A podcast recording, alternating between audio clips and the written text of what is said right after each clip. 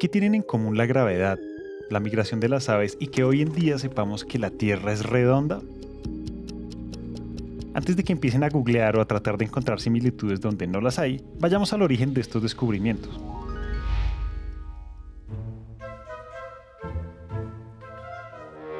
a ese primer momento en el que Newton decidió hacerse preguntas cuando vio caer una manzana de un árbol, o al momento en el que alguien se dio cuenta que las golondrinas aparecían en una época específica del año, así como al momento en el que quisimos entender por qué los barcos se desvanecían a medida que se alejaban de los puertos. Y no hay que irnos muy lejos para saber que todos estos descubrimientos nacieron a partir de la observación, de ir más allá de lo que vemos y entender el porqué de las cosas. Pero bueno, esto no es una clase de ciencia y mucho menos de física. Esto es un podcast y si están acá es porque al igual que nosotros quieren escuchar una buena historia. Y en esta ocasión tenemos una que refuerza la idea de que ser curioso y hacerse preguntas solo puede traer cosas buenas. Y aún más si hablamos de energía. Bienvenidos a este nuevo episodio de What What yo siempre he sido como muy curioso como de cómo funcionan las cosas y de hacer experimentos, de hacer intentos, de hacer mis propias cosas. Entonces, entre esas cosas que uno ve pues, en internet y en el mundo y deambulando por ahí tarde en la noche, encontré que había una iniciativa de recuperar lo que son las baterías de los computadores portátiles reutilizarlas para movilidad eléctrica o para almacenamiento de energía en, en hogares. Y desde entonces eso se volvió como un pensamiento constante en mi cabeza que me decía, hágalo, hágalo, hágalo Alejandro Camargo es el CEO y cofundador de Batex, una empresa que cree firmemente en la segunda vida de las cosas. En este caso de las baterías, al estar comprometidos con la recuperación y reutilización de las mismas, con el único propósito de darles una nueva oportunidad dentro de los usos cotidianos o industriales. Me puse a mirar, me puse a analizar y cuando ya me di cuenta que efectivamente pues, era viable, que técnicamente se podía, ahí fue que ya empecé a mirar pues, que necesitaba realmente un equipo o acompañarme de alguien para poder continuar con eso. Cuando Alejo me trajo esta propuesta y me dijo, mira, tengo esta idea, veo que es viable, sé cómo hacer que la tecnología funcione, quiero sacarla adelante, quiero demostrar que esto se puede, a mí eso inmediatamente me sonó. Replicó conmigo completamente. Y para conocer la otra cara de esta historia, también invitamos a Pablo Castellanos, director legal y cofundador de la empresa. Pero antes de entrar en materia y entender qué es lo que realmente hace que Batex sea un jugador clave en la evolución y expansión de energías renovables a través de las baterías, tenemos que partir del hecho de que esta es una empresa formada por un ingeniero físico como es Alejandro y un abogado y politólogo como es Pablo. Y lo llamativo de esto no está en lo bien que se complementan sus profesiones, ni tampoco en el hecho de que ambos no superan los 25 años. Sí, son muy jóvenes. Sino más bien que en la historia de ellos dos, la sostenibilidad y el conocerse para ambos ha sido algo de toda la vida. Nosotros hemos sido amigos desde que estábamos en primaria, en preescolar prácticamente. Y estuvimos toda la vida juntos y siempre hemos sido el grupo de amigos. Y después de graduarnos del colegio, nuestro grupo de amigos siguió muy unido. Nosotros en el colegio nos manteníamos haciendo casas en los árboles, eh, inventando cómo escaparnos, de hacíamos muchas cosas así en proyecto en común. Y seguimos teniendo esos proyectos incluso después de graduados como tipo hobby. O sea, entonces siempre decíamos, no, vamos a construir un carro para participar en estas carreras de Red Bull que son tirándose una loma, yo no sé qué. Entonces ya había una camaradería y, una confianza, no solo ya establecida, sino que también trasciende pues el ámbito profesional. A, y a, través de eso yo creo que se refinó mucho, en especial entre nosotros dos, saber que nosotros dos sí podemos trabajar juntos. Hay algo claro y es que Alejandro y Pablo se complementan. Pero si somos honestos, para poder trabajar en armonía con alguien, uno no parte del hecho de que sean amigos desde la infancia o de saber cuáles son las fortalezas y debilidades de la otra persona. Para que esto funcione, tiene que existir una motivación mucho más grande. Y para este caso en especial tenemos que remontarnos al 2019. Yo trabajaba en el Centro de Estudios Urbanos Ambientales de la Universidad de AFIT, llevaba dos años haciendo investigaciones sobre movilidad sostenible, entonces ya estaba un poco adentrado también en el tema de movilidad eléctrica, no en la parte técnica, pero sí pues en, en muchas cosas de movilidad eléctrica y tenía muchas ideas desde ese ámbito. Y me pareció una alternativa muy interesante porque yo ya me había acercado a la movilidad eléctrica, pero la primera barrera de entrada eran las baterías porque son bastante costosas, especialmente en ese momento en el que estaba investigando esto. Y él ya sabía que yo también me estaba inquietando por ciertos, ciertos temas y ciertas cosas. Eh, y empecé pues ya como a unir los puntos ahí de, qué posibilidades había eh, hacia futuro pues como para reutilizar estas baterías. Y, y ahí fue que ya todo se empezó a crecer y a volver como una bola de nieve. El interés por la movilidad sostenible había hecho que Alejandro y Pablo conectaran bajo un mismo propósito, uno que a su vez, llámenlo destino o coincidencia, era coherente con eso en lo que ambos se habían decidido enfocar en los últimos meses de su carrera. Pero más allá de demostrar que existía un verdadero potencial en el país, porque sí lo había, para que esto no se quedara en una iniciativa de un par de universitarios había que generar confianza, o en pocas palabras había que conseguir ese primer cliente. Yo estudié en AFIT, Pablo también, pues, pero los dos estudiamos en AFIT. Y en AFIT a veces hacen unas, a veces no, todos los años hacen unas conferencias que se llama gerenciar y llevan a líderes empresariales de distintas empresas, pues, pero empresas grandes de renombre, a que expongan acerca de temas casi que de libre elección, pero tiene que ser un tema de innovación o reciente.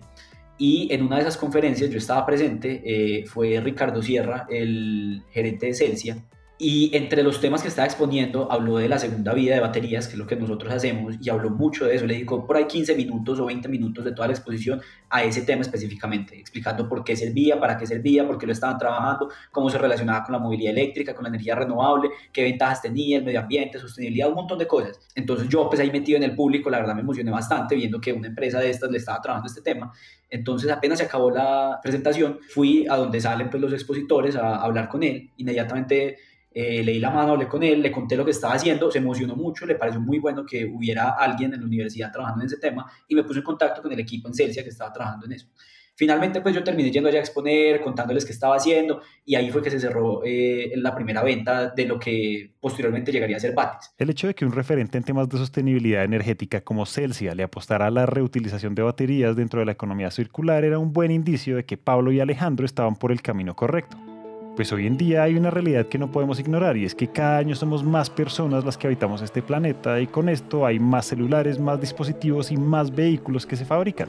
Y al final esto se traduce en más desechos. Pues muchas empresas ven sus producciones como algo lineal, algo que durante el primer uso por parte del consumidor pierde su validez, lo que ha hecho que el rol de empresas como Batex sea cada vez más importante. Nosotros como tal, al reutilizar una batería no es que estemos reduciendo directamente el impacto total de las baterías, sino que lo estamos haciendo indirectamente al reducir en la demanda pues, la producción de, baterías en el mundo. Un ejemplo, si logramos recuperar, por decir algo, 100 kilovatios hora eh, de baterías y reintroducirlas al mercado, son 100 kilovatios hora menos que se van a tener que fabricar y que se van a tener que minar y que se van a tener que refinar. Entonces está esa parte específica eh, de la economía circular que es la reutilización, utilizarlo de forma más eficiente, no botar algo cuando todavía tiene eh, realmente potencial de uso. Colombia ya tenía un sistema bien organizado, y, lo digo bien organizado a nivel regional, o sea, a, nivel de Latinoamérica, para el manejo de pilas y acumuladores de energía. Entonces, por eso es que vemos que existen esas cosas que pilas con las pilas, pilas con el ambiente, recopila, como el tarrito del tótem verde en el centro comercial, en la universidad donde uno las puede ir a echar. Esos son unos programas que de hecho crean las empresas que distribuyen y ponen en el mercado estas pilas y por mandato legal tienen que también hacer unos esfuerzos para volver a recogerlas y asegurarse su debida disposición. Y eso ha funcionado muy bien en este país. Y con base en que eso ya existiera, cuando empezaron a llegar las baterías de movilidad eléctrica, los que las traen se, se, acoplaron a eso, pues porque de hecho también ya, ya era fácil hacerlo, porque ya, digamos, había como la costumbre y, algo de, logística y, y, algo de procedimiento ya establecido, entonces lo empezaron a hacer también, aunque no estuvieran reguladas. Con esto, Pablo se refiere a que en este tema no nos hemos quedado atrás. Con el pasar de los años, en Colombia se ha gestado una cultura de reciclaje y ahorro, ya sea desde un ámbito de cultura ciudadana o por uno de tipo institucional. Pues algo que muchos de nosotros no sabemos es que cuando una empresa distribuye y comercializa baterías en el país tiene la responsabilidad de gestionar su debida recolección una vez ese primer ciclo de uso haya terminado. Y en términos de negocio y de oportunidades, para Batex nada podía ser mejor que esto. Entonces nosotros trabajamos directamente con quienes las distribuyen y las importan. Sea que ya las volvieron a recoger o sea en el momento en que las traen originalmente, les decimos, vea, hagamos algo para que eh, cuando usted la vuelva a recoger ya sabe que nosotros se la recibimos. Lo que nos decían, las empresas cuando llegábamos por primera vez a, a pedirles baterías, la gente lo miraba un raro y le decía, ¿usted para qué quiere eso y por qué está pagando por eso? Entonces trabajamos directamente con los concesionarios, directamente con con los importadores, pues digamos como en el caso de los, de los grandes buses y todo eso. Ese es nuestro campo de acción y también pues cabe decir que este es precisamente nuestro mayor cuello de botella nuestro mayor reto por temas regulatorios y de política empresarial. La movilidad eléctrica en Colombia ha tenido un crecimiento exponencial. Según la alianza de Andifenalco y gremios representantes del sector automotor, el 2020 cerró con más de 6.000 unidades vendidas entre vehículos híbridos y eléctricos, lo que representó un crecimiento del 91.5%. Y si bien esto debería ser un motivo de celebración para Pablo y Alejandro, lo cierto es que ante tal crecimiento acelerado, hoy en día las legislaciones que conciben el uso y manipulación de estos activos en el mercado presentan una serie de lagunas que representan un todo o nada abierto a la interpretación, en el cual las empresas siempre prefieren quedarse en el lado que no las comprometa, haciendo que recolectar las baterías y disponerlas para un segundo uso sea un proceso más complicado. La primera vez que nos acercamos eh, nos cerraron las puertas de entrada porque este es un residuo peligroso con una regulación muy muy estricta y ellos son unas empresas que tienen que regirse por su naturaleza pues a través de esas regulaciones y no tienen espacio de maniobra para, para este tipo de iniciativas nuevas. De hecho, muchas veces cuando las empresas nos cerraban las puertas, no siempre era porque no creyeran en el proyecto ni le vieran el alcance, sino porque decían, nos encanta, las baterías están ahí, las tenemos, estamos encartados pero no podemos por regulación. Pues entonces, de entrada, si no les podíamos entregar un certificado de disposición final que se da con la licencia ambiental o un certificado de aprovechamiento, pues no nos podían entregar esa materia prima, porque esa era su razón de ser de estas empresas, certificar que efectivamente se hace una debida disposición final de estos residuos peligrosos. Entonces, a uno le toca ponerse creativo y empezar a mirar cómo lo puede solucionar eh, de una forma que, que todavía se mantenga el gana-gana que nosotros proponemos. Al mismo tiempo, la legislación soporta la actividad que Batex realiza con las baterías, pues al no intervenirse en mayor medida su composición estructural y química, estas no representan un residuo peligroso y siguen siendo un activo con potencial de comercialización, pues al darles un nuevo ciclo de vida en almacenamiento y respaldo energético siguen cumpliendo la función para la que fueron diseñadas desde un principio. Una vez ya logramos superar el cuello botella y tenemos baterías a disposición, pasa eh, la parte de, revisión y diagnóstico, que ahí es donde está nuestro mayor avance, que es la tecnología que desarrolló y se inventó Alejo para hacerles unos diagnósticos a estas baterías e ir más allá de lo que ya existía antes. La energía hoy en día se concibe de una forma en la que la energía que se consume se está produciendo inmediatamente y no hay un inventario de energía disponible como para almacenar. Pero cuando uno introduce las energías renovables a la ecuación, donde realmente vos no puedes controlar cuánto sol está haciendo, ni puedes controlar cuánto viento va a ser, solo lo puedes predecir y ajustar el sistema acorde, ya el tema de almacenamiento se empieza a volver muy relevante, porque tienes que almacenar esos excedentes de energía para utilizarlos cuando hay déficit de energía, de modo que cuando uno llegue a la casa pueda prender la luz común y corriente y no se dio cuenta que, que ocurrió. Entonces las baterías juegan un rol fundamental en, en esta parte pues, de, del sector eléctrico. Es poder como predecir y usar los datos para uno saber y conocer a fondo cada batería y saber para qué puede seguir siendo utilizada esa capacidad de almacenamiento que todavía tiene. Digamos, no, no sirve para mover un carro, pero sí sirve para una casa, sí sirve para un cajero. Estos son ejemplos de las aplicaciones a mediana escala que tiene una batería tratada por Batex después de analizar su potencial de uso. Y si hablamos de las oportunidades que existen a una menor escala, nos encontramos con una oportunidad de almacenamiento energético para zonas remotas zonas donde la red no tiene cobertura y en donde estas baterías pueden ser una solución óptima para relevar el uso de energía a un costo menor en esos momentos en los que los paneles solares dejen de generar energía y se necesite de un respaldo inmediato para el suministro de electricidad diferente al diésel. Estas alternativas han hecho que muchas empresas reconsideren la manera en la que gestionan sus ciclos productivos y se relacionan con el medio ambiente, pues no estamos hablando de una turbina eólica, una represa o un montón de paneles, estamos hablando de una batería un activo pequeño pero poderoso que hace que cada vez existan menos excusas para apoyar e incursionar en soluciones energéticas más sostenibles. Como somos de las pocas empresas que de verdad sabe y conoce de baterías de litio en Colombia, porque esto es un tema nuevo, pocas empresas lo conocen y lo saben trabajar, muchas empresas nos han venido buscando precisamente para llenar ese hueco de conocimiento que tienen y hay unas que sin importar que sean grandes, multinacionales y todo este tema, igual saben conectarse con iniciativas pequeñas y verles el valor. Y hemos sido afortunadamente bien acogidos en ese ámbito y hay empresas del sector ambiental, de sostenibilidad, que son pues por naturaleza las personas que están en él tienden a tener como mente abierta en ese sentido y saben que las soluciones tienen que venir desde la disrupción. Entonces se abre pues un, un abanico de posibilidades enormes diagnóstico, reparación, mantenimiento y asesoramiento de un buen uso hacen parte del portafolio de consultorías que Alejandro y Pablo disponen para quienes aún no hacen parte de la iniciativa, con el fin de compartir el conocimiento y dar a entender que hoy en día el objetivo de toda empresa, por encima de las ganancias y las utilidades, debería ser servir a la sociedad y minimizar nuestra huella medioambiental a toda costa.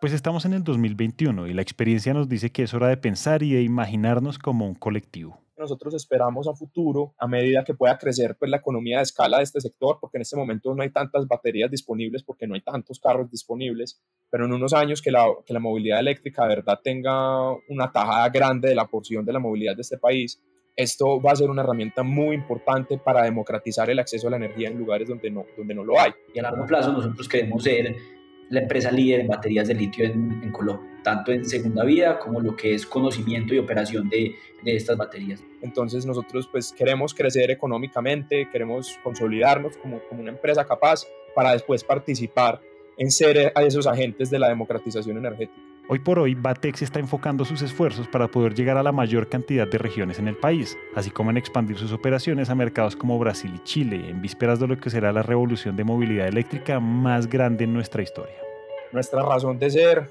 de Batex es que estamos aquí para demostrar la viabilidad de una economía comprensiva y basada en la economía circular, que esto es posible, es posible hacerlo hoy en día y es posible hacerlo desde Colombia. No tenemos que estar en Silicon Valley para tener buenas ideas que, que, que funcionen. Nosotros nos sentimos realizados trabajando todos los días en esta empresa porque sabemos que cada batería vendida es un kilovatio hora que no se tiene que minar, que no se tiene que refinar y que es una apuesta más por la energía renovable. Y eso es verdaderamente lo que necesitamos.